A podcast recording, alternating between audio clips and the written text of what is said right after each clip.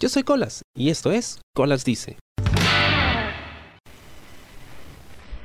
Hace un tiempo terminé de ver esta serie buenísima en Netflix llamada Un Mecanismo, que en español quiere decir El Mecanismo, y está basada en un libro que cuenta los entretelones eh, sobre el destape de la operación eh, Lavajato en Brasil. Bueno, nosotros ya conocemos esa historia, ¿no? Terminó arrastrando a toda la clase política peruana y de muchos otros países de Latinoamérica, sobre todo de Brasil. no sin antes pues levantar un montón de controversias acerca de eh, qué tan profunda era la corrupción en el sistema público, en el Estado, en los estados de Latinoamérica. Esta serie es un planteamiento muy interesante. Primero, eh, el tema eh, de desarrollo de la serie en sí, ¿no? Es eh, una serie de gran factura a cargo de José Padilla, que es el mismo director de Tropa de Élite 1 y 2. además de la serie Narcos, muy buena también. Me encanta seguir esta serie en Netflix. Em, así que esperaba pues una serie de acción trepidante, ¿no? Emocionante, colores saturados. Em, y efectivamente obtuve eso.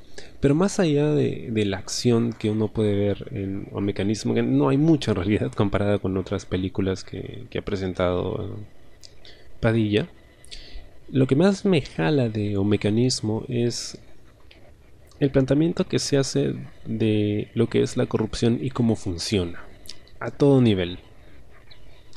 El eh, personaje, eh, llamado Marco Rufo, si no me equivoco, es un policía obsesionado con combatir la corrupción. Y le cuesta eso su carrera, le cuesta su salud mental, le cuesta muchísimo. Es una serie un poco desesperanzadora, porque tú sabes que a pesar de que se combate la corrupción con tanto ahínco, ¿no? hay gente que de verdad se compromete en tratar de digamos, sortear los obstáculos que el mismo sistema te pone para evitar desmarañar esta red de corrupción, sabes que no es suficiente. ¿no? Te bajas a unos, vendrán otros. Pero este personaje llega a la conclusión de que el mecanismo de la corrupción es infinito, es un sistema eh, cerrado que se protege a sí mismo. No hay forma de combatirlo y está en todas partes, a todo nivel. Por ejemplo, bueno, la serie trata acerca de la corrupción, la bajato, ¿no? Cómo se compraron estados, países enteros, ¿no? Eh, pero también a niveles muy, muy básicos, eh, muy cotidianos. Por ejemplo, frente a la casa del protagonista, de Marco Rufo, eh, se malogra un desagüe, entonces este empieza a rebalsarse él llama a la empresa de agua y desagüe.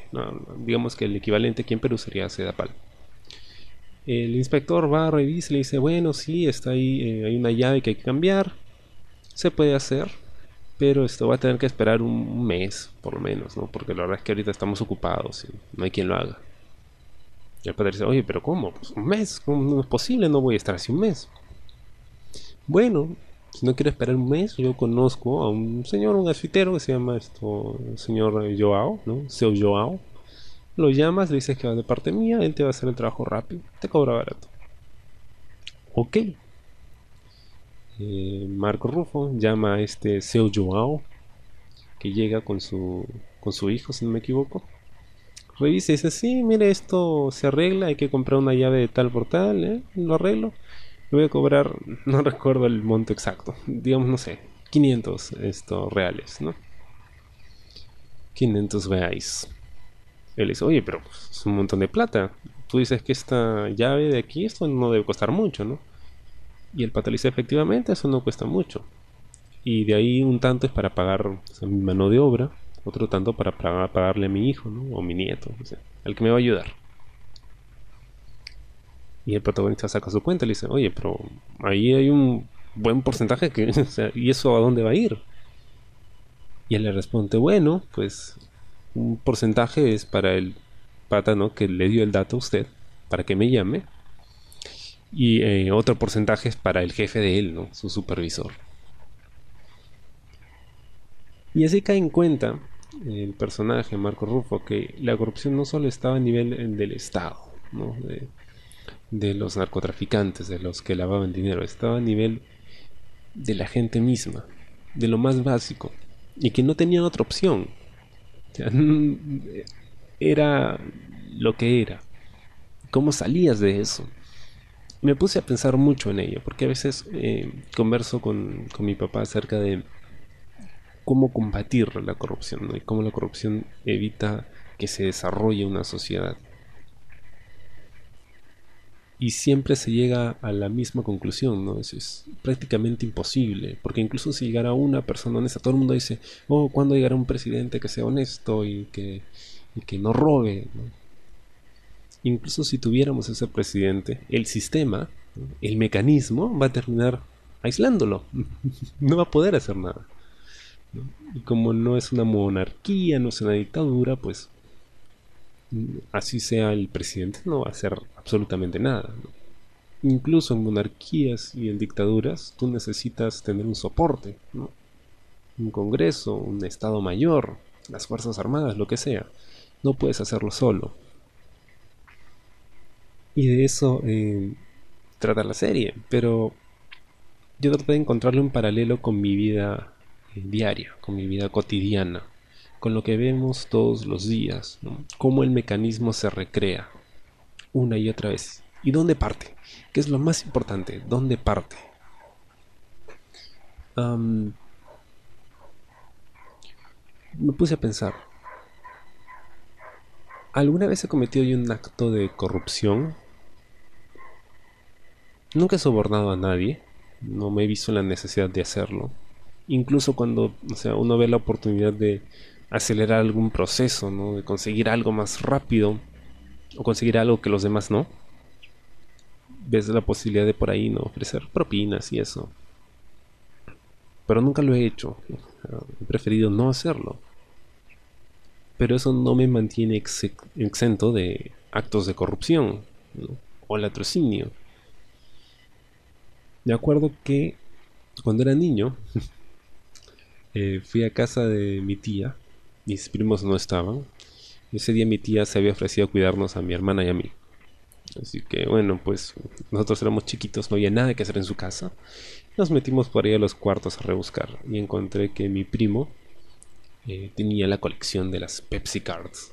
Ahora, si eres de los noventas, sabes lo valiosa que podía ser una colección de Pepsi Cards. ¿no? Estaba completita alucinantes. Y estaban tiradas. O sea, ni siquiera es que estaban bien guardadas. No, no, no, estaban por ahí en un cajón. Así que las saqué todas. dije, bueno, estas van a estar mejor conmigo. Y me las llevé a casa. Obviamente mi tía se dio cuenta. Y bueno, vino a pedirlas. Y tuve que devolverlas. Esto... Y me di cuenta de, de lo que había hecho. Pero no entendía la gravedad sino hasta mucho después. No sé había robado a mi propia familia y em, o sea me habían descubierto y habían venido a pedirme las tarjetas. Y ahora pues yo me doy cuenta en los años que tengo y como que me, muero de vergüenza pero en esa época yo era un niño creo que tenía 5 o 6 años entonces eh, es un niño no no le van a decir nada Pero ahí estaba el bichito.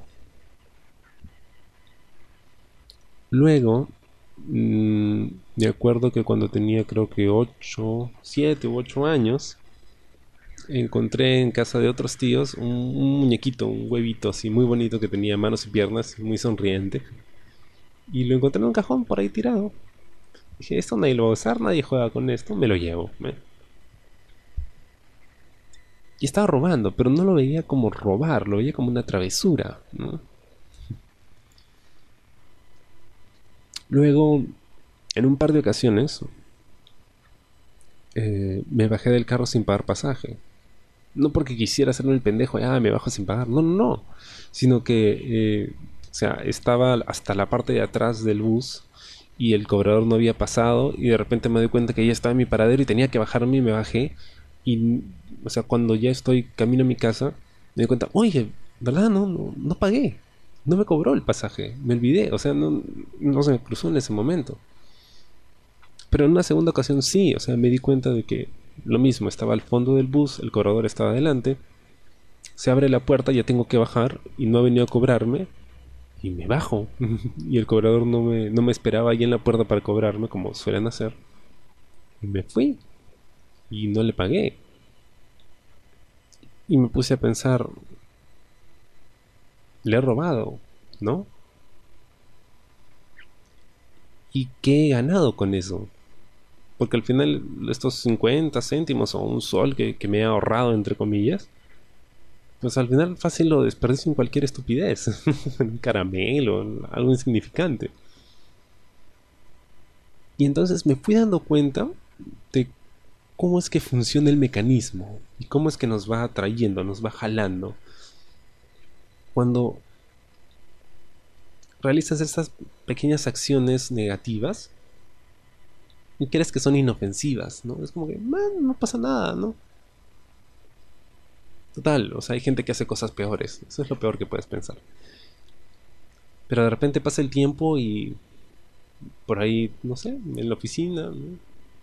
Es algo que sobra, que nadie lo usa, te lo llevas. Luego de repente ya no son cosas, no son lapiceros, ¿no? son, no sé, esto, algún eh, eh, dispositivo de, de, oficina, un teclado, un mouse, no lo sé, y así vas subiendo y vas escalando y vas escalando. Y tú sientes que está bien, porque sientes que has ganado, ¿no? Es esa cultura del pendejo, ¿no? O sea, el pendejo no es el que sabe aprovechar las oportunidades, ¿no? Sino el que sabe burlar las reglas, ¿no? El que sabe hacer trampa y salirse con la suya. Y es más, si puede presumirlo, lo va a hacer. Solo porque puede. Y entonces caí en cuenta de cómo funcionaba el mecanismo. A veces incluso uno cree que está siendo justo. Me acuerdo, subió un vendedor de caramelos al, carro y estaba vendiendo sus caramelos de limón. Suelo comprar porque, bueno, no está mal colaborar, no está de más. No es mucho, pero de algo le servirá. Porque siempre es bueno tener caramelitos de limón. Siempre cargo caramelitos de limón, ya sea porque me dan náuseas, o porque quiero dulce, o porque por ahí, no sé, alguien eh, me ayuda con algo, le regalo un caramelito y quedas bien. En fin, y eh, creo que estaba ofreciendo eh, 3 caramelos por 50 céntimos, que es un precio bastante alto para un caramelo de limón. Yo recuerdo cuando los caramelos de limón costaban 5 céntimos cada uno, por 10 céntimos te daban 2. Eso fue hace mucho tiempo, pero digamos que el precio estándar son 10 centavos. Ahora ha subido mucho más. Debe ser por los energéticos. De todas maneras, es mucho dinero. o sea, ese es el otro tema uno no piensa en, el, digamos, en el precio en base a que, por ejemplo, oye, son eh, solo 20 centavos eh, o 10 centavos que me están cobrando de más por un caramelo de limón. No es mucho, 10 centavos no es nada. Pero yo lo pienso en relación al precio del caramelo. O sea, me están cobrando el 100% más. Entonces es un robo. ¿No? no lo es, son 10 céntimos. A veces la moneda de 10 céntimos no te sirve para nada. Eh, en ocasiones te puede salvar de muchos, pero generalmente las votamos. Y nos cobran 10 céntimos de más, 10 céntimos de menos cuando vamos, no sé, a comprar, eh, no sé, esto... Cuando compro cómics, por ejemplo, si me cobran 10 céntimos de más, o sea, me interesa. Ah, pero si me cobran 10 céntimos de más cuando estoy comprando un caramelo de limón, ahí sí me indigno. Porque pues, o sea, 100% más. Es un escándalo. Eh, es una lógica muy tonta, pero es una lógica real. Que aplica en todo momento. Para todos. Entonces, el eh, pata estaba vendiendo sus caramelos y yo tenía 50 céntimos. Entonces eran 3 por 50. Ahora, yo no estaba muy seguro de o sea, si había dicho que costaban 3 por 50, o sea, simplemente saqué 50 y dije voy a comprar los, los que me alcance con esto, no estaba distraído. Creí haber escuchado 3 por 50, no estaba seguro. Así que cuando el señor pasa, le doy los 50 céntimos y él me ofrece la bolsa para meter la mano y sacar los caramelos, ¿no? Y en lugar de 3 yo tomé 4 caramelos. Y en ese momento pensé, es un precio justo, ¿no? Porque, o sea, antes estaban 10 céntimos y bueno, pues, o sea, le estoy dando 50. Es más, he agarrado 4, entonces le estoy dando 10 céntimos de más. Pero luego me puse a pensar si de verdad era así. Y recordé que había escuchado algo parecido a 3 por 50. Y me sentí muy mal. Me dije, le estoy robando. Y le estoy robando a alguien que, o sea, de verdad necesita. O sea, ni siquiera estoy robando a alguien que le sobra la plata. Ya sabemos, robar está mal, sea un rico o un pobre. No, pero digamos que tiene más culpa cuando le robas a un pobre, pues. Y además en una circunstancia tan tonta como caramelos. Y me sentí muy muy mal por eso. Y mi forma de disculparme fue eh, comprarle caramelos a todos los vendedores que subieron por los siguientes dos o tres días, ¿no? primero porque creo en el karma y segundo porque creo que que ese es precisamente el problema y creo que está en todos. O sea, a todos nos gustan las cosas gratis. Eh, o sea, si puedes eh, eh, obtener algo con descuento, vas y pides rebajas sobre ese descuento. No importa si ya está descontado, no, tú quieres pagar aún menos. Y todos estamos a la casa de eso, ¿no? Incluso si puedes permitírtelo, a todo el mundo le gusta una buena oferta. Y si es gratis, mejor. Entonces siempre estamos esperando la oportunidad de obtener cosas gratis, ¿no? O con el menor costo posible. Aunque a veces eso signifique romper las reglas, ¿no? Total, no le hace daño a nadie, ¿no? Agarras algo por aquí, algo por allá. O de repente en un grupito de personas, ¿no? Se reparten, eh, no pasa nada, nadie dice nada, se acabó. A veces lo tomas como incluso como un acto de justicia, ¿no? Me han pagado mal en esta empresa, me pagan mal, me explotan. Oye, mira, hay unas cositas ahí que nadie está usando, hay que repartirlas pues, ¿no? Ya, pues, como todo el mundo se siente explotado, entonces, eh, Digamos que es una forma de, que la empresa se rezarse con nosotros, sin que lo sepa, por supuesto, ¿no? Pero así empieza. Ese es el mecanismo. Empieza a consumirnos de a poquitos, a vendernos la idea de que, no, está bien, no importa, hazlo. Pero si tú haces cosas así, ¿cómo es que puedes tener la autoridad moral para luego criticar a los que lo hacen a lo grande? Muchas veces. Y sí, mira, el otro día eh, conversaba con eh, una amiga, me preguntaba, oye, ¿tú no comes carne roja? Yo se lo había comentado, ¿no? Dice, ¿por qué?